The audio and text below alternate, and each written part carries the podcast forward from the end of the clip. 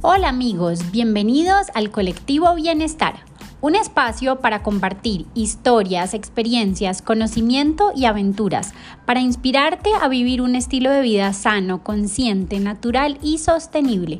Yo soy tu anfitriona, Adriana Amador, cocinera apasionada y health coach, y junto con expertos en el mundo del bienestar y la alimentación saludable, te invitamos a sintonizarte con esta comunidad. Muchas gracias por pasar este tiempo conmigo. Bienvenidos. y Camila Torres, mejor conocidas como las Mishmash Ladies, son dos hermanas a las que la vida las llevó a hacer un cambio en sus hábitos de alimentación y estilo de vida. Quería empezar este podcast con estas dos lindas mujeres, porque tienen historias inspiradoras que sé que te van a servir muchísimo. Son un ejemplo de que sí se puede transformar la salud empezando por la alimentación. Hoy en día se dedican a ayudar a las personas a cambiar sus hábitos para que se mantengan en un óptimo estado de salud durante toda la vida. Ellas son las Mishmash Ladies y me encantaría que sean quienes te cuenten su historia. Claudia y Camila, bienvenidas al colectivo Bienestar. Para mí es una gran alegría tenerlas aquí y que nos compartan de qué se trata Mishmash Ladies y cómo empezó toda esta aventura. Eh, muchas gracias Adriana por, por la invitación. Em, estamos muy contentas porque así podemos seguir promoviendo eh, los buenos hábitos integrales que, por los que tanto hemos trabajado en los últimos años.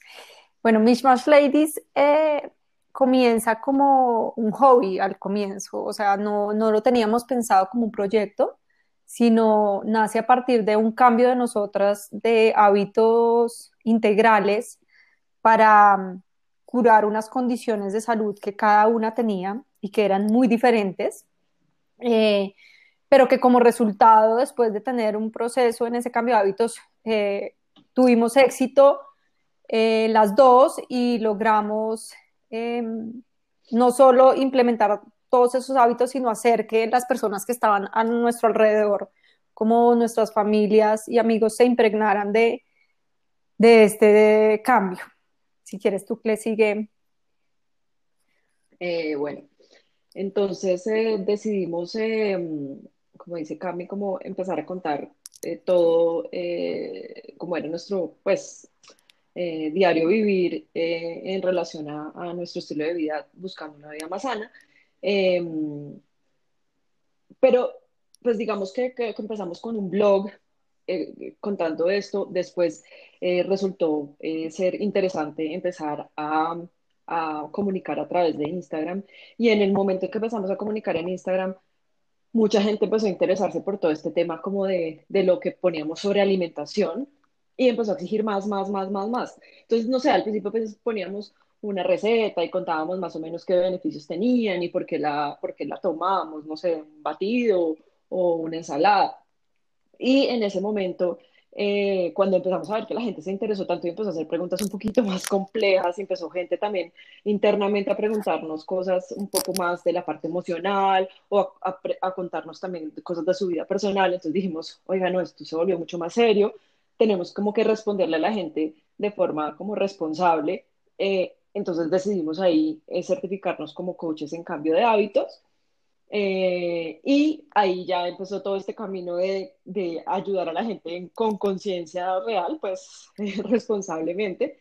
Y eh, pues ya llevamos cuatro años em, con Mishmash Ladies y, y, pues tenemos ya nuestra empresa digital en la cual eh, ofrecemos un programa para ayudarle a la gente a cambiar sus hábitos de alimentación de forma muy amigable y sobre todo que sea permanente, o sea, no que sea algo momentáneo, sino que sea algo para, para la gente de por vida, o sea, algo que se quede con ellos siempre. Entonces, esa es la historia como de, de del Mishmash Ladies. Muy chévere, claro, siempre con, con responsabilidad la, la, información, porque sí pasa mucho claramente pues en Instagram, sobre todo pues en redes en general, que pues hay como, como dice mi profesor de mindfulness, como una infoxicación. Uy, sí, que uno pues no sabe cómo qué creer, ¿no? Que, que está bien, que está mal, porque pues siempre, sobre todo en temas de alimentación, como que por más de que haya estudios de científicos siempre hay un lado que dice una cosa y después el otro dice todo lo contrario y bueno, ¿a qué le creemos, no? Em, me gustaría, si quieren, empecemos con Camila, pues yo eh, sé que tú tuviste una enfermedad que era una mm, hipertensión pues bastante grave. Em, eso digamos que fue en parte, y ahora Claudia nos cuentas tu historia de la razón a la que llegó ese cambio de hábitos, como para devolvernos un poquito más antes de Mishmash, cómo fue el proceso em, para hacer el cambio de hábitos. Bueno, pues nos tenemos que volver 16 años atrás, que fue cuando me descubrieron, sí, más, más, yo creo que ya como unos 18 años cuando me descubrieron, era muy pequeña mi profesora de biología fue la que notó que, que, yo tenía algún, algo que no estaba funcionando bien durante las clases, veía un comportamiento pues de mi cuerpo raro. Eh, y yo era muy pila, era muy pilosa toda la vida, fui muy, muy atenta a, participar y, parece ser que estaba, me mantenía callada, no quería participar y era porque me estaba sintiendo mal le avisaron a mi mamá y empezaron todos los estudios médicos con un montón de especialistas y descubrieron que tenía hipertensión arterial.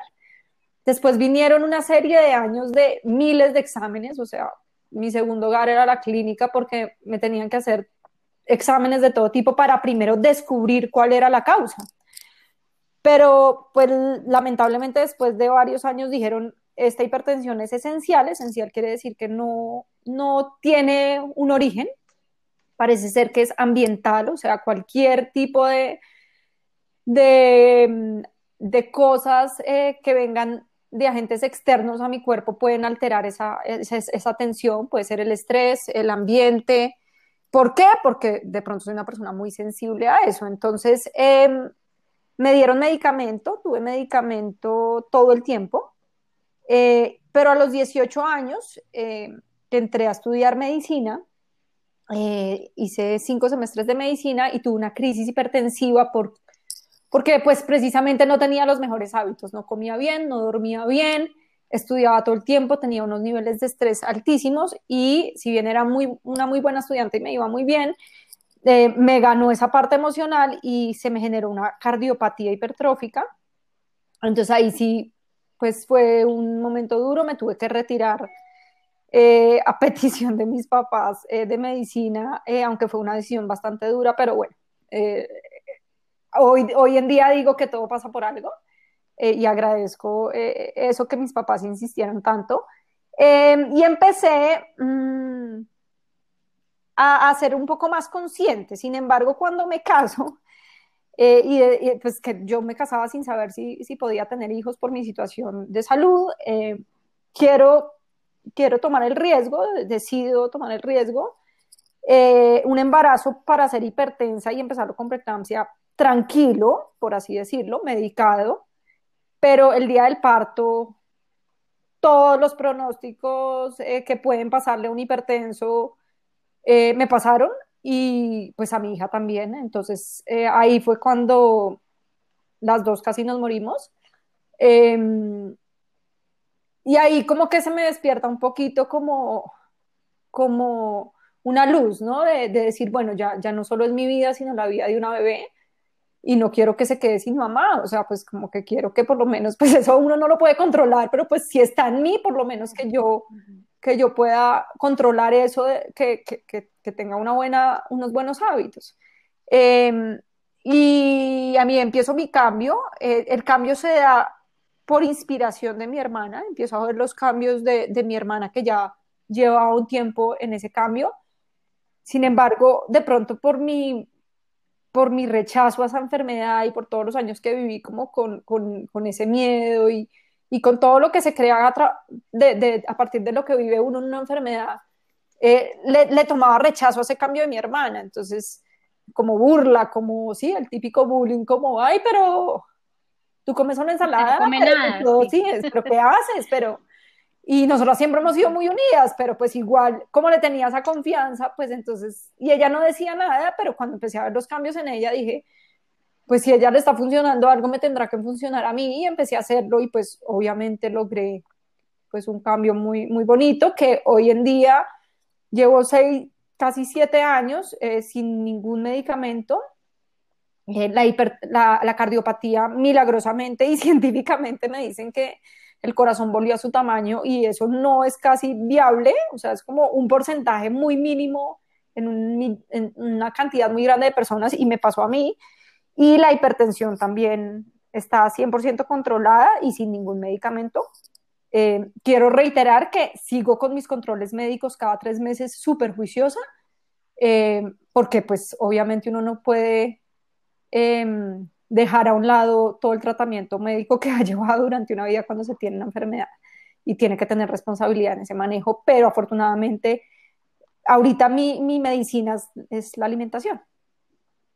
Increíble, qué historia tan, tan pues, positiva como de sanación y que realmente cuando nos proponemos como un cambio y, mm, y hacer un, un esfuerzo por cambiar nuestros hábitos, realmente se ven los resultados, porque claramente no sea de la noche a la mañana, pero bueno, uno va viendo como con el trabajo y el esfuerzo que le pone, pues como dices tú, siete años llevas sintiéndote maravillosa. Quería preguntarte, durante todo este tiempo, eh, pues que tú eras niña o pues creciendo, ¿En algún punto recibiste como algún tipo de guía aparte de una medicina? Como, oiga, definitivamente, si usted no cambia sus hábitos, o fue algo que como que tú fuiste encontrando por tu lado, eh, como, bueno, ¿será que si yo cambio de hábitos y empiezo a comer mejor, va a ayudar a mi, a mi enfermedad? Sabes que esta pregunta nunca nos la habían hecho en todas las entrevistas que nos han hecho y me parece importantísima, me parece una excelente pregunta, porque primero vivía en un momento, o sea, toda mi enfermedad, eh, la más fuerte, y eso fue todos los 90 y, principios de, del 2000, ¿sí? Em, entonces, todavía esa, ese, esa tendencia de, sanar a través de alimentación o a través de prácticas holísticas, eh, no, no, no, no, o sea, puede que existiera, pero no era tan conocido. Incluso mi mamá siempre nos cuidó mucho en la salud. Eh, mi mamá creció en un hogar en donde sus papás y pues, mis abuelos eh, se alimentaban muy bien. Em, pero, pero también el alimentarse bien eh, no era por, por una guía que uno tuviera, sino por lo que uno creía que era saludable, ¿sí? O sea, mi mamá nos daba muchas frutas, muchas verduras, ¿sí? Trataba, digamos, de, de controlarnos mucho todo lo de harinas refinadas. Eh, no nos daba gaseosas, no compraba paquetes en la casa y nos acostumbramos y para nosotros no era pues un, eh, era normal, crecimos con eso. Pero de pronto, a través de los años que empezó como el, el eh, esto del mercadeo a surgir y todos los productos light, finesse, la gente si no tiene una guía piensa que eso es lo saludable. Entonces mi mamá empezó a introducir eso en mi dieta. entonces unas onces mías podían ser un yogur light eh, con una galleta integral, pero de mercado, ¿sí? Y puede que eso, sin ella querer, pues porque eso no tiene la culpa, como no tenía una guía, pues afectó más de pronto eh, a, mi salud. Em, pero para responder tu pregunta precisa, no, no teníamos, o sea, los médicos, más allá de darme un medicamento, nunca recomendaron eh, incluso un médico que le recomendó a mi mamá abrirme la cabeza en una cirugía, o sea, como hagamos cirugía abierta de, cabeza y miramos a ver si hay algo ahí, pues mi mamá salió obviamente corriendo del consultorio eh, del susto, pero ese era el tipo de recomendaciones, eran más como, como puro experimento médico, pues qué pena decirlo así, ser tan fría, pero, pero nunca hubo un médico que se sentara conmigo y me dijera, oiga, tiene que comer bien, tiene que alimentarse bien, tiene que hacer esto, no. Bueno, pues siquiera después, entonces entremos ahora a Claudia para como juntar las, las historias y saber qué fue lo que te inspiró. Em, entonces, Claudia, si quieres, cuéntanos cómo empezaste tu, tu cambio de hábitos. Yo eh, sé que tú has tenido pues como problemas de metabolismo y bueno, como la gran mayoría de las mujeres, eh, siempre como buscando el peso perfecto, ideal y quererse ver más flaco, que pues eso a veces empieza a ser como una motivación inicial, pero siempre hay una cantidad de cosas ahí detrás que realmente nos llevan a un cambio de hábitos sostenible. Entonces, me encantaría saber cómo fue tu historia también devolviéndonos años atrás. Pues esto también empieza de hace, pues yo tengo 41, digamos que esto empezó cuando yo tenía, yo me imagino que unos 8 años más o menos. Eh, o sea, imagínate, toda la vida. Eh, porque siempre sufrí desde chiquita con con tendencia a subir de peso. Entonces, eh, pues obviamente en el colegio, siempre la libreta de notas que a uno siempre le ponían el peso y la estatura, le, me decían que, que estaba pasada de peso. Y pues mucha gente de pronto nunca ha pasado por eso, entonces no entiende la frustración que uno puede sentir desde chiquito que a uno le digan que, que está gordo o pues o que, o sea, yo no era una niña gorda como tal, o sea, obesa, pero sí tenía eh, pues esta, esta tendencia a estar más, más subida de peso. Entonces, pues desde chiquita eh, empezaron a, a, tratar de controlarme como la alimentación y después durante el colegio eh, empecé a tener una serie como de, de, de, episodios de desmayos, o sea, me desmayaba. Yo estaba en un colegio de niñas que hacían una, una fila todas las mañanas muy temprano para rezar y muchas de esas veces, claro, yo llegaba por la mañana y seguramente mi insulina estaba eh, completamente descontrolada y me, y me caía, o sea, quedaba tendida en el, en el piso ahí eh, inconsciente. Entonces, pues mi mamá obviamente se empezó a asustar porque dijo, pues, ¿qué es lo que está pasando? Y cuando me tomaron obviamente los exámenes es que tenía, estaba sufriendo una hipoglicemia, pero una hipoglicemia bastante fuerte. Entonces, pues obviamente desde chiquita, sobrepeso, eh, control de hipoglicemia. Entonces, todo esto equivalía a, hacer dietas súper restrictivas. Entonces, a mí siempre me pagaban el menú de dieta en el colegio, que era pues en, esa época era eh, la pechuga a la plancha con unos eh, brócolis al vapor y una papa eh, también al vapor. Entonces, imagínate una niña de esa edad que además amo comer, o sea, amo para mí la comida es lo más, o sea, es un placer, o sea, amo alimentarme, amo cocinar. entonces, esto era para mí súper frustrante. Eh, lo que hacía era que obviamente me comía la, el almuerzo de dieta y terminaba comiéndome el almuerzo también normal, o sea, comía doble. Eh, lo que hizo pues obviamente que eh, los, el, el, problema pues empeorara y toda esa parte de autoestima, de, aceptación de mi cuerpo, pues se vieron súper afectados porque pues siempre sufrí con, el, con ese, o sea, tuve ese deseo de tener un cuerpo perfecto, por así decirlo. Eh, yo veía a mis amigas que eran de, la mayoría de mis amigas eran flacas, o sea, a esas edades que la mayoría de los niños son súper flaquitas y, y pues no sé, se ponían bikinis para ir a la finca una de la otra o, o al paseo o, o, no sé, o el pantalón no sé cómo, o la, o la camisa metida no sé cómo. Y pues yo no podía porque pues simplemente estaba subida de peso, o sea, estaba porque no me sentía cómoda, o sea, lo hubiera podido hacer, seguramente, pero no tenía la, la confianza ni la autoestima para hacerlo. Entonces, eh, bueno, esta lucha desde chiquita pues fue súper, súper eh, fuerte y yo me fui a, a estudiar a Europa después del colegio y me subí 18 kilos a punta de, como nos pasa a todas. claro, pues A uno porque no le decían, oye, además de que tengas cuidado con esto, te vas a subir más de 10 Yo siento que es una cosa que sí deberías manejar mucho, pues como en todos esos intercambios o las cosas que uno hace, porque claro, emocionalmente uno está súper la primera vez que se va a vivir solo, fuera lejos de sus papás, de sus amigos, en nuevo idioma, nuevo país o lo que sea, y uno obviamente pues sin duda alguna uno busca refugio también en la comida, o sea, pues, y frío, no sé, yo llegué en pleno invierno, primero de enero, pues me la pasaba comiendo eh, pendejadas y, y, con mis amigas todas, creo que, o sea, reunidas, creo que nos habíamos subido 500 kilos, no sé, o sea, pucha, o sea, de verdad era muy, muy, muy, muy, muy exagerada la cosa porque comíamos demasiado. Pero claro, imagínate en un problema como el mío, llegar otra vez a, después de un año estar afuera con 18 kilos encima, Em, muy enferma, unos dolores de cabeza brutales, eh, se me partía la boca terrible, la insulina pues mal, eh, pero nada, igual, fui al médico y los médicos siempre manejándolo como la niña tiene sobrepeso, hipoglicemia, eh, dieta restrictiva. Entonces, yo me hacía unas dietas rarísimas, que la dieta de la piña, la dieta de la sopa, la dieta del atún, la dieta de no sé qué, cosas que, que obviamente siento que dañaron mucho más mi metabolismo a lo que yo lo podía haber tenido, pues, eh, dañado por, pues, por genéticamente, ¿no?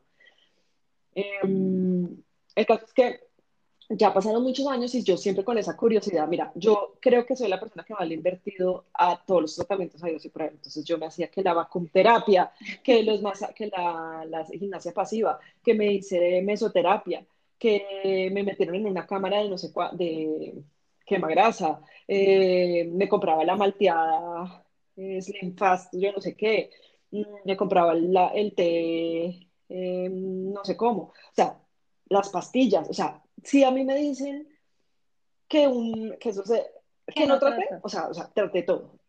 Entonces, eh, cuando ya llegué a la pues, adulta madura, puedo decir que creo que ya eran como los 30 que ya uno le pegan más duro. Eh, o sea, fue tarde, no fue tan, tan chiquita. Yo te digo, yo probaba ayunos intermitentes de tres días sin tener ni idea de qué era lo que estaba haciendo. O sea, así era mi, mi obsesión con esas cosas siempre súper curiosa, ¿no? Trataba de leer y todo. Y me encontré como a los 30 años con una persona mexicana que tiene, que es la persona que creó la certificación que nosotros hicimos. Y tenía una página muy chévere donde, porque todavía Instagram no, ni siquiera estaba todavía. Y, y ella ponía mucho como eh, cosas de jugos verdes, y pero de ser conscientes y de alimentarse mucho mejor y como de estar bien con uno mismo. Y entonces como que yo empecé a decir, bueno, esto, esto me suena como más chévere. Entonces empecé como a mirarla a ella y ahí a cambiar. Y ahí en ese momento eh, quedé embarazada, en, por esa época, a los 31. Y cuando fui al médico en esa época, eh, porque estaba trabajando en la Universidad Piloto precisamente, cerquita de la Universidad Piloto me quedaba la Marley y eh, ahí había un médico que no me lo recomendaron, sino que dije, ay, ese es un endocrino y ese como que me queda cerquita. Pues resultó siendo como caído del cielo porque fue un doctor que fue más allá, que no se quedó con el cuento de tiene hipoglicemia. Él me hizo un montón de exámenes, es un médico muy pilo, y me descubrió que tenía resistencia a la insulina, eh, que es un síndrome metabólico y que estaba a puertas de una diabetes tipo 2, que tenía el colesterol altísimo y pues obviamente me dio la mala noticia de que obviamente es que seguía en el estado en el que estaba, iba a tener que, o sea, pues que me iba a morir, o sea, que me iba a dar un, accidente cerebrovascular o iba a terminar con una diabetes grave. Em, y pues además de eso que no iba a poder, o sea, antes en realidad fue quedar embarazada porque él me, dijo, no va a poder tener hijos, tiene todos los ovarios completamente llenos de quistes, porque ya tenía síndrome de ovario poliquístico, Em, y fuera de eso me, me dijo que, que nada, pues que era, que, que pues sí, que, que, me iba, que me iba a morir, o sea, que a los 40 años ya no iba a estar pues lista y me mandó eh, 2.000 miligramos de metformina diaria, eh, que me empecé a tomar y que pues ahí empezaron a mejorar los síntomas, pero yo decía, eso es demasiado y el costo de un medicamento de esos es altísimo. Entonces así fue que empecé como a cambiar, como ahí cuando dice mi hermana, pero ya más a conciencia, entonces empecé a averiguar sobre la alimentación, entonces empecé a comer mejor, entonces empecé como con los batidos, no sé qué. Cuando ya nació Emilio, obviamente dije, esto tiene que cambiar, yo no puedo seguir así. Y empezó a cambiar mucho la cosa, todavía no era tan, tan, tan consciente, pero pues así fue. Y hasta que ya, pues con mi hermana fue que decimos mucho más adelante con los niños y con toda la historia de Cami, em, pues unir fuerzas para contarle a la gente pues que, lo que habíamos pasado y que simplemente pues sí se puede, porque al día de hoy, yo no tomo ningún medicamento, me quitaron completamente la metformina, tengo mi insulina completamente eh, estable. Generalmente la gente que tiene siempre sufre de, peso, yo un peso pues ideal, o sea, no, estoy de, con sobrepeso ni nada. Y, y, tengo mucha energía y pues me siento bien y, pues revertí todas esas cosas que estaban a punto de ser eh, bastante graves en, en, mi salud. Entonces, pues esa, es la, esa es mi parte de la historia. Increíble, qué chévere, una, unas historias de verdad súper inspiradoras y, y muy chévere que hayan como unido fuerzas y se hayan encontrado como en ese punto. Yo sé que em, para Camila al comienzo fue como un rechazo de ver a Claudia como en cambio de hábitos. Claudia, ¿cómo fue para ti? Porque cuando uno empieza todo este cambio de hábitos y, mm, a alimentarse mejor, eh, pues es todo un choque como social también. Y, mm, y que cuando uno no lo hace por perder peso, sino por salud, ahí es donde mucha gente también entra como en resistencia, ¿no? Como que dice, ay, es que tú no comes nada, em, qué aburrido, pero ¿cómo te vas a perder de los grandes placeres de la vida, que es comer este tipo de cosas deliciosas? Y mm, entonces, ¿cómo hiciste como para lidiar? Porque creo que es una de las cosas que más nos cuesta cuando estamos em, haciendo un cambio de hábitos y súper motivados y bueno, listo, ¿no? Y llega entonces el evento social, un paseo, por ejemplo, entonces será que mejor no voy al paseo porque quién sabe qué me van a dar de comer. O sea, ¿cómo fue como ese proceso para ti?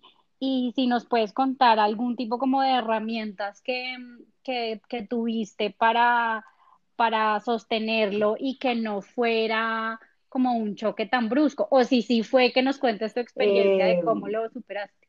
pues en un momento sí fue brusco porque, lo que, pues porque la- empecemos por lo que contaba mi hermana. O sea, ella misma era de las que decía, uy, no, nada que ver, o sea, yo no voy a dejar de comer esto, yo no voy a hacer, yo prefiero ser gorda pero feliz. O sea, más o menos esos eran los comentarios de mi propia hermana. Mi papá como, y mi mamá como no sea exagerada. Bueno, mi mamá siempre ha sido muy cuidadosa y todo, pero también como, ay, entonces ya va a empezar con eso, ay, pero usted no va a comer nada, ay, pero no. Entonces, eh, todo ese cuento es, es pesado. Y digamos, entre amigas, eh, pues hay unas que lo apoyan a uno a veces, pero pues hay otras que sí que también como, ay, no, pero como no te vas a comer eso, ay, pero nada que ver, tú no estás gorda, ay, pero... eh, entonces, pues es simplemente como, yo ahí lo que hice, yo creo, en mi lucha conmigo misma, porque era una lucha conmigo, no era con la gente, era conmigo, eh, fue, fue decir, ¿yo por qué estoy haciendo esto? Yo lo hago por los demás, por verme bien para los demás, por, por encajar en lo que los demás creen que debería ser uno, o por mí. Eh, en ese momento, cuando yo decidí hacer las cosas por mí, por estar bien yo, más que por presión de estar sana, de, digamos, de, o sea, de, de- de- que, que fuera momentáneo de curar algo, sino como decir, oiga, yo merezco sentirme bien, siento que esa energía la empiezan a sentir los demás y empiezan a, empieza a fluir mucho más la cosa. Cuando uno, uno hace las cosas como, no sé, que uno hace la dieta y es súper estresado y entonces llega con el atún envuelto en una caja y entonces le ofrecen y uno hace cara de, no, es que no puedo comer porque estoy haciendo dieta de atún, es que no, es que no puedo, es terrible, pero no puedo, pues todo el mundo es como, quejarte, porque haces eso? qué mamera, no la hagas. Mientras que si tú llegas a un almuerzo y te están ofreciendo, no sé, algo que tú no te comes porque pues simplemente no lo puedes comer. No sé, si eres celíaca, por ejemplo, y te ofrecen una, un pan, sí, lasaña, y te da pena ahí más o menos comer, Lasaña, comer la lasaña, pero dices, mira, lo siento en el alma, de verdad, me da mucha pena contigo, pero es que la verdad es que me sienta mal y, y, y no quisiera, pues de- después eh, tener que irme o, o estar pasando un mal momento por, por hacer algo que no me conviene. Te juro que la gente lo va a tomar como, ah, vale, sí, de una, no sé qué, porque si tú lo dices con seguridad, con que tú te lo crees de verdad, pues bien, pero si tú tienes dudas y lo haces realmente es por, por encajar en, en, en esa, en, esas exigencias de la sociedad que uno, pues que yo eso era lo que hacía, ¿no? Yo tenía que encajar siempre como en la niña flaca, en la niña bonita, en la niña eh, perfecta y pues nunca lo hice, nunca lo hice pues porque no, no, no, no estaba, no, no, no porque no pudiera, porque no, por, no pasaba nada si tenía tres kilos, cuatro kilos de más. O sea, era porque yo como persona no tenía la energía ni tenía la mentalidad para hacerlo, ¿sí me entiendes? Entonces yo sí creo que ayuda mucho es convencerse, es empezar con un trabajo mental, decir, bueno, si yo tengo un problema con mi metabolismo, si tengo un problema con mi salud, si tengo problemas, o sea, si yo voy a cambiar, lo voy a hacer por mí, lo voy a hacer porque quiero estar bien, porque me merezco estar bien, no hoy para curar esta enfermedad o curar esta, esta situación, sino para el resto de la vida, ¿no? Porque es más, más chévere estar uno bien sentirse bien y feliz siempre. Claro, y eso es lo que uno lo mantiene como recordándole, pues porque uno a veces como que flaquea, ¿no? Entonces te ponen la lasaña enfrente y sabes que te cae mal, pues como por dar un ejemplo básico, pues no sé. Y uno dice, no, no, yo porque estoy haciendo esto. O sea, esto es más importante yo estar bien o una o, hacer que, o quedar bien con, tus, con, pues, con la gente que te invitó, ¿no? O sea, como que por, ay, porque qué pena con la señora que hizo la lasaña. Pues sí, da mucha pena, pobrecita, hizo la lasaña, pero pues, pero porque tienes que estar entonces después en el baño tres horas, porque hay gente que le cae súper mal. Pues si, no es, si es celíaco se muere, pero si es una persona intolerante puede durar en el baño, no sé, tres días eh, eh, enfermo por, por, por, algo que hizo mal. Entonces, sí, es por, yo creo que es dejar esas, esas eh, ganas como de quedar bien o de encajar y hacer las cosas por uno mismo.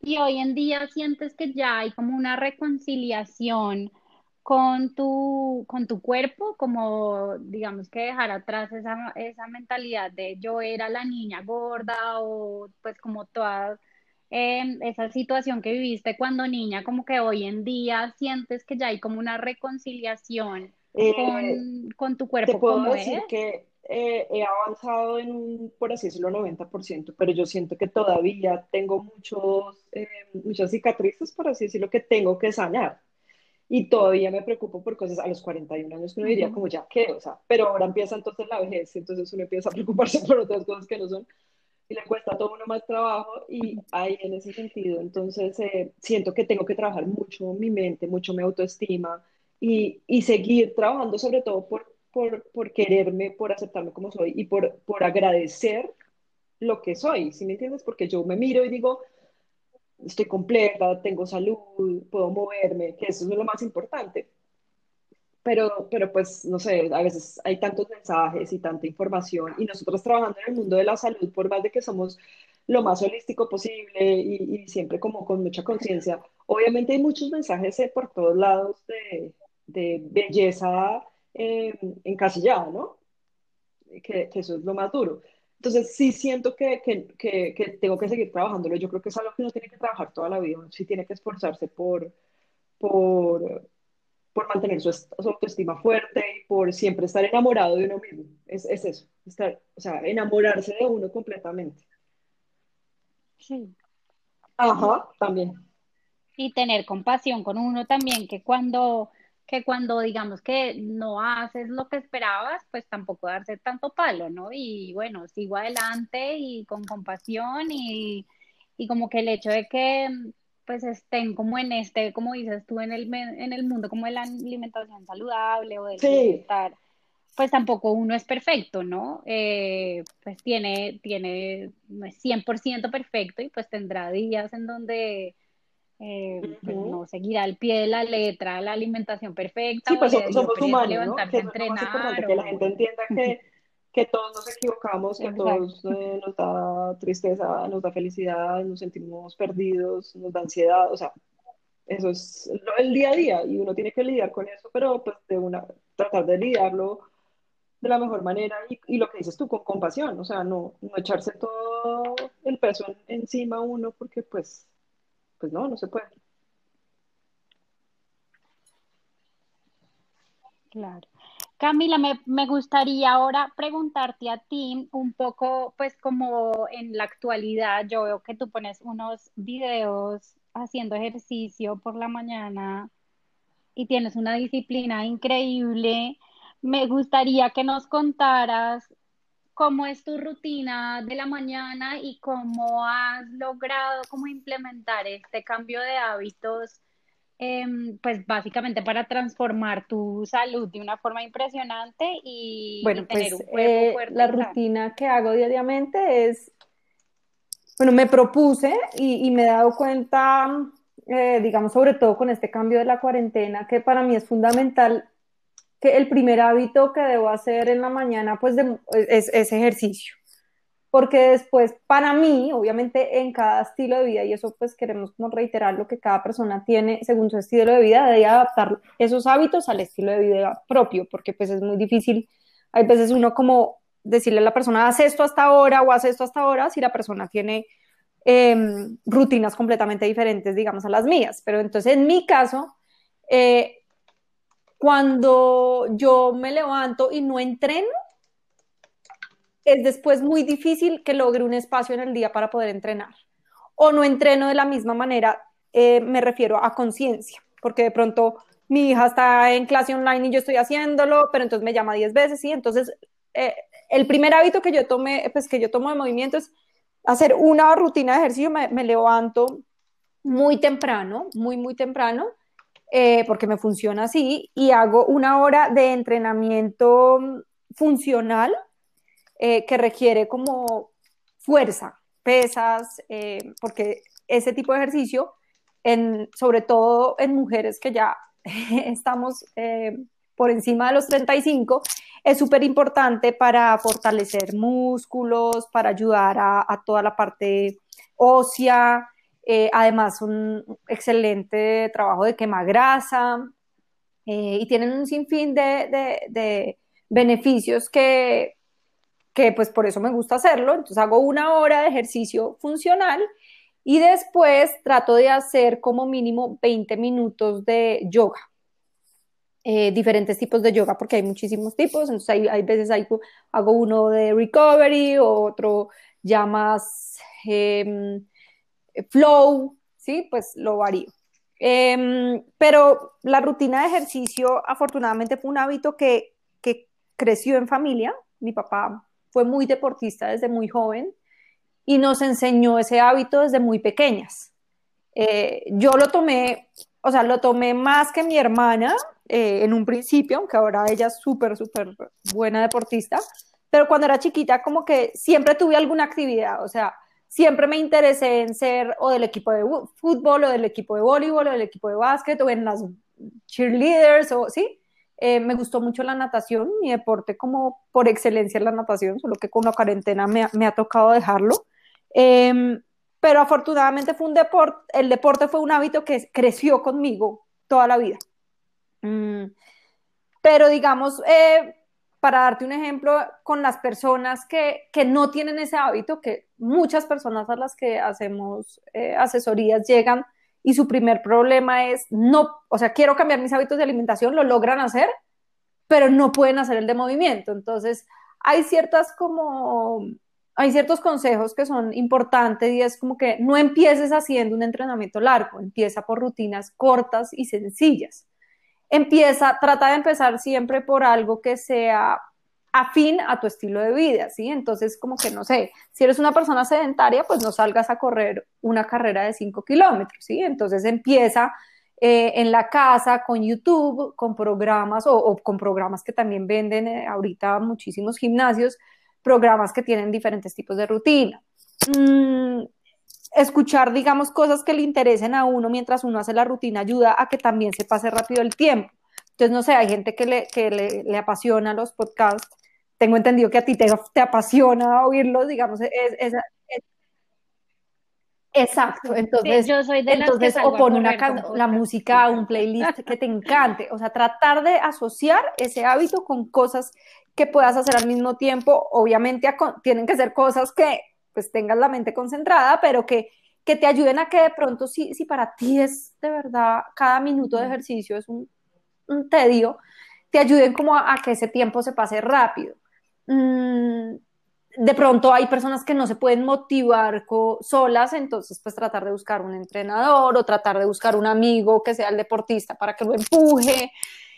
Em, entonces todo ese tipo de, rutinas, eh, de hábitos que son básicas y sencillas, sí uno debería tomarlas en el estilo de vida para, poder empezar a, crear rutinas de movimiento que son tan importantes. Nosotros siempre hablamos más que de ejercicio, hablamos es de movimiento porque el cuerpo por naturaleza necesita para oxigenarse, para que fluya la sangre bien, para que los órganos vitales funcionen de la manera adecuada, necesitan eh, el movimiento.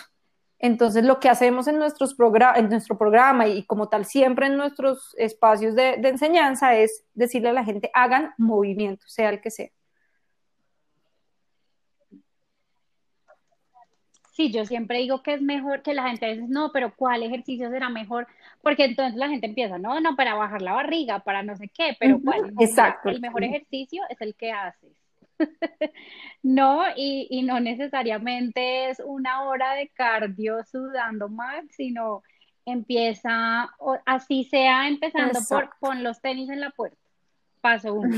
Siguiente día, ponte los tenis. Siguiente día, sal y caminas una vuelta a la cuadra. Y así, como que muchas veces caemos en el, en el error de, de querer, y como dices tú, salir y correr cinco kilómetros de un totazo. Y pues claro, pierdes la motivación día que Incluso te mira que, mover. mira que yo puedo em, decirte que lo de realmente, funcional, o sea, todo lo que es hit cardio, tabata, bueno, todo este tipo de entrenamientos que requieren fuerza, ya sea el mismo cuerpo o con peso, yo no estaba habituada a hacerlo. Yo siempre hice deportes muy, como muy de cardio, como que natación, básquet, eh, voleibol, fútbol, ¿sí?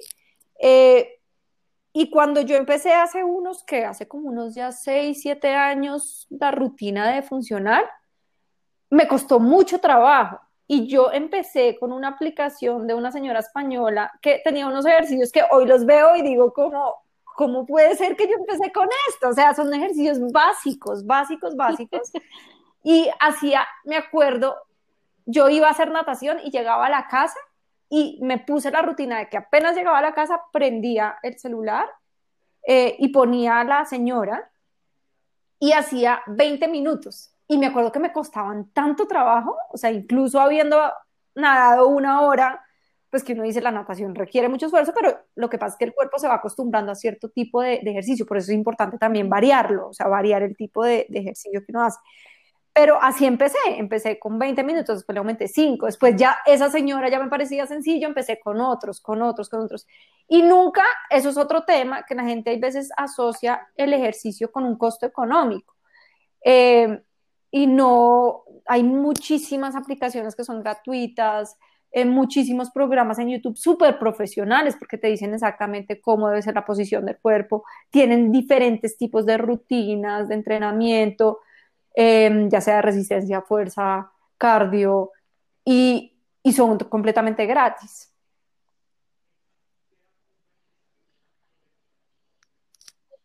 Claro, sí, total, es el, el de llegar a encontrar algo que nos motive, nos inspire y que, y que realmente nos guste, lo disfrutemos para hacer un cambio sostenible.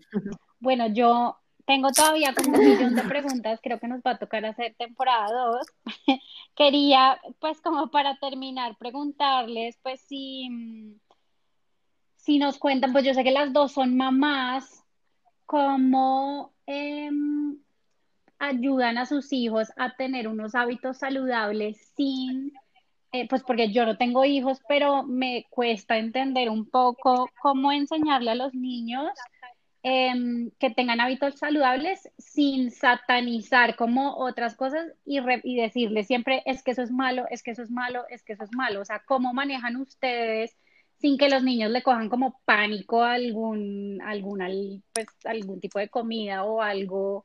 em, y realmente sea como un proceso natural y que ellos aprendan cómo a comer bien, pero tampoco generarles como un desorden alimenticio o algo así. eh, digamos que, digamos ahí, Cami, por ejemplo, eh, le, le- le va mejor con el cuento porque Leticia nació eh, niña eh, zen, digo yo. Ella es, ella se alimenta sano porque le gusta, o sea, es una niña que con solo decirte, o sea, mi hermana puede contar las loncheras de Leticia que son algas, tofu, no sé, no sé que eso no lo hacen todos los niños, definitivamente, y menos el mío, ¿no? El mío es otro cuento. Entonces, para ella sí ha sido mucho más fácil todo el cuento de la alimentación porque pues Leti definitivamente es una niña que le gusta, le gusta alimentarse bien, ama las frutas, ama las verduras, no le gusta el dulce, o sea, otro cuento. El mío, por el contrario, es típico niño que ama el dulce, ama no poder. O sea, él se derrite cada vez que ve un helado, un chocolate, una galleta. Eh, ama, es súper carnívoro y, y más, sobre todo, la, la, leche, o sea, todos los productos lácteos, es increíblemente, parece un ternero. Eh, entonces a mí me ha tocado, a mí me ha tocado duro porque, porque pues no es lo que dices tú, no es como, eso está prohibido, eso no te lo puedes comer, entonces me toca como muy balanceado, digamos, en mi casa, yo le bajé al consumo de, nosotros no somos veganas, eh, somos, eh, o sea, no tenemos ninguna etiqueta, entonces pues comemos de todo, pero pues en mi casa la mayoría de, la dieta es a base de plantas. Yo soy chef además a base de plantas, entonces como que intento practicar bastante lo que aprendí y, y pues como que trato de hacer cosas muy ricas para que él se, no le ponga problema a comerse. Entonces, digamos, ayer, por ejemplo, el almuerzo fue un curry de, de, garbanzo que le encanta y yo le echo adentro coliflor y le echo arvejas y zanahoria y se lo hago con un arroz eh, de jazmín que tiene como especias de cilantro y, comino. Y para em, entonces em, es, eh, es eh, como yo creo que hacer como cosas que realmente les provoquen porque la gente se imagina que comer a base de plantas es comer solo ensaladas. Eh, entonces trato como de, de, hacerle cosas divertidas, por ejemplo, le hago tacos veganos, a él le encanta la comida mexicana, o le hago chilaquiles veganos, o sea, pues con toda base de plantas, así, él, él, él, como que empieza a comer cosas más sanas, igual todo lo que hago lo hago pues de manera consciente, utilizando los mejores ingredientes y que sea divertido, con muchos colores, muchas texturas, y eh, a veces él me dice, mami, hoy podemos comernos un helado y yo le digo, claro, podemos comernos un helado. Entonces le doy como, por así decirlo, unas ventanas, pues, para que él pueda eh, a veces darse un gusto, por así decirlo, eh, pero que él sepa que también es, es limitado, porque yo sí. yo sí soy muy sincera y le explico, le digo, amor, si tú te comes todos los días un helado, pues no te ayuda. O sea, no te ayuda, te vas a engordar, te va a doler la panza, eh, vas a estar menos concentrado porque eso es mucho azúcar, no vas a dormir bien. Entonces, él como que le, queda en la cabeza. Lo increíble de eso es que los niños son como esponjas y ahorita que estamos en, era digital, eh, lo oigo hablar en clase con, lo, con las profesoras y los amigos y ayer precisamente estaban hablando de algo y decía, le decía a los otros, no, no, no, perdónenme, pero eh, no pueden comer de eso porque eso no es saludable. No, no, no sé exactamente de qué estaban hablando, pero él, él tiene ellos tienen un discurso ya mucho más consciente. Y con mi hermana nos pasó una cosa lindísima una vez que fuimos a un viaje, a un resort, y había una, como un lugarcito que era de juego, de, pues donde estaban los juegos de los niños, y había como un, había como un supermercado. Entonces era como que había el carrito de mercado y todos los los, la, la, comida como con, en plástico o lo que sea, ¿no? Que son pues para jugar. Y entonces jugamos a que ellos iban a hacer el restaurante y, y entonces empezaron a traernos el menú. Y el menú de ellos era, les traemos un café en leche de almendras. Eh, les vamos a hacer unos pancakes que tranquilas, que no tienen dulce. Eh, acá tenemos unas ensaladas deliciosas. O sea, es increíble lo que ellos entienden y si ven a sus papás comer bien, yo creo que lo mejor es que tú les des ejemplo y que no, que no satanices tú la comida para que ellos hagan lo mismo. Entonces, digamos, si en una familia tú no comes verduras, no le puedes pedir a tu hijo que coma verduras. ¿Sí me entiendes? Entonces, yo creo que es como... Sí, es el ejemplo. es el ejemplo y, pues eso es lo que estaba tratando de hacer yo con Emilio porque pues definitivamente no es como Leticia que bien, todas las verduras. Exacto, y en el caso, digamos, de, que tú hablabas de, la, de, que comentabas que para que no se genere como esa creencia en los niños de la alimentación asociado con tema estético, eh, eso también depende mucho de los padres, digamos, eh, pues Leticia que tuvo la fortuna de nacer ya con mi cambio de hábitos, eh, porque Leticia hoy es gracias a que yo tenía un cambio cuando ella nació, ¿sí? de pronto a mi hermana le costó un poquito más trabajo porque mi hermana empezó ese cambio cuando Emilio ya había nacido. Entonces, obviamente, mm, que es la realidad como de, la mayoría de personas, ¿sí? del común, pues. Eh, en mi caso, eh, para yo no desviar eh, esa atención de Leticia de alimentación, bueno, incluso ella ni siquiera lo, nota porque es que uno es el que le crea tabús a los niños, ¿sí? Pero como Leticia creció alimentándose bien y, y oyéndome primero todo el tiempo, eh, digamos, si ella estuviera acá, ellos son unas esponjitas y están oyendo todo lo que uno está hablando, ¿no? Entonces, cuando hacemos coaching, cuando hacemos asesorías, ella va oyendo y hay veces lo saca cuando está comiendo. Entonces, como, uy, mamá, cierto que estos arándanos son los que me hacen ser la mejor del salón o la más inteligente. Y entonces uno queda como, ¿y esta niña por qué me está diciendo eso? Porque me oyó seguramente diciéndole a alguien en coaching que los arándanos son buenísimos para el desarrollo de la materia. Si me entiendes, como que eso ha ayudado mucho, como que ella me vea en la dinámica de ya como en mi profesión y en, y en mi trabajo. Pero también que yo me siento mucho con mi esposo y le hablamos mucho como si fuera una niña en su lenguaje, pero como una niña adulta, de ver cómo cada alimento, y ella sabe muchísimo sobre los alimentos porque le digo como, mira, la cebolla tiene estos beneficios. Entonces ella siempre ha visto los alimentos y siempre me ha encargado de que ella los vea no como algo que te va a tener, hacer tener una figura perfecta o, o que siempre tienes que estar delgada para estar en el estándar, pues, em, que acepta la sociedad, porque lamentablemente es así, sino siempre ella ha visto los alimentos como algo que la nutren, como algo benéfico. Una anécdota súper bonita fue que él, eh, durante la cuarentena, como hacía eh, colegio online, le tocó hacer una exposición porque el colegio de nuestra hija eh, es súper bonito porque en la clase de ciencias les enseñan los grupos de alimentos e incluso una de las actividades era que les ponían un menú y al final cada niño tenía que elegir de ese menú que era lo indicado, que me pareció fundamental, eso lo deberían hacer todos los colegios, o sea, se me hace como... Y una era una exposición de ella hablando de los grupos de alimentos, o sea, qué grupos de alimentos estaban en la pirámide y todo. Mira, yo la oí haciendo el discurso, tiene solo siete añitos. Yo la oí hablando y era impresionante cómo hablaba de los beneficios y entonces ella en mitad de la, de la, de la charla dice, y yo sé porque, yo sé esto porque mi mamá me enseña porque ella es coach en cambio de hábitos. Y mira, me pareció divino. Entonces, esto, esta anécdota es como, una, como un llamado a los papás a que vean que un gran ejemplo puede hacer cosas maravillosas en los niños y que ese tabú de, de asociar la alimentación saludable con, con un cuerpo se puede romper completamente a partir del discurso que uno le dé a un hijo, de la forma de, de, de lenguaje que uno maneje con el niño. Claro, no, es espectacular. Es que definitivamente, o sea, hablando con ustedes durante esta última hora y viendo el cambio que han tenido, para mí definitivamente reitera mi creencia de que primero para así tu motivación sea perder peso, primero la salud y después sí miramos en qué talla de pantalón te quieres, te quieres ver, porque es la forma más sostenible, sana, o sea, como que a mucha gente a veces le preocupa y quiere, no, yo quiero pesar esto y entonces necesito bajar tres kilos y tal, y me dice, mira, haz un cambio de hábitos que eso naturalmente va a llegar y va a ser eh, más fácil que, que, obsesionarte con una pesa y decir, no, esta semana no, y, y, así.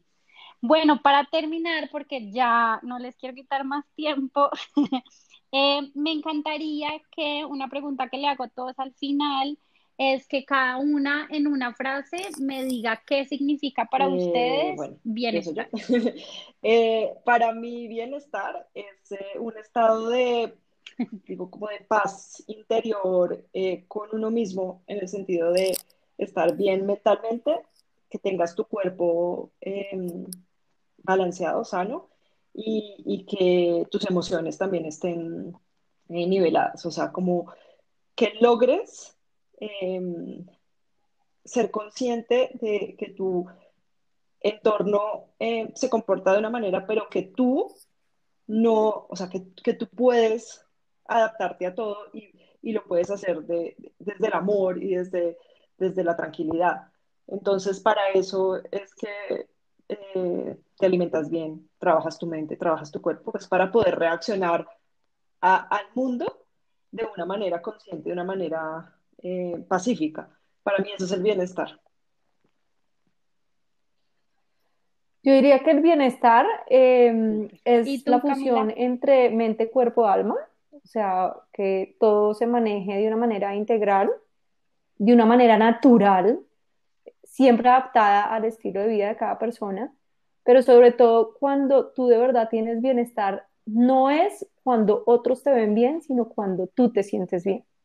Ese debe ser el bienestar, cuando tú te sientes bien de adentro hacia afuera y reflejas eso al exterior.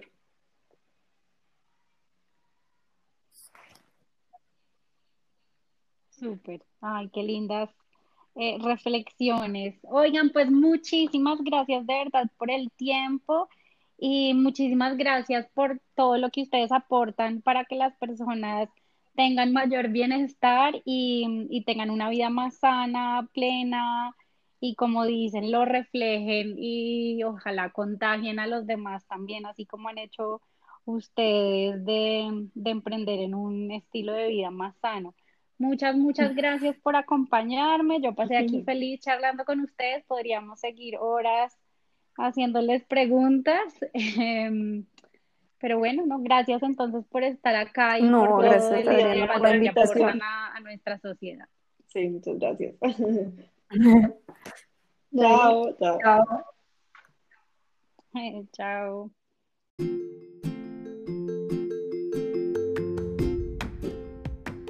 Querido colectivo, muchas gracias por acompañarme en esta conversación. Te invito a suscribirte al podcast para que te lleguen todos nuestros próximos episodios. Compártelo con tus amigos para que muchas más personas puedan hacer parte de este colectivo y seguir trayéndote a más invitados inspiradores. Sigamos la conversación en Instagram en arroba Adriana Amador raya el piso bienestar y en mi página web www.adrianamador.com. Hasta la próxima.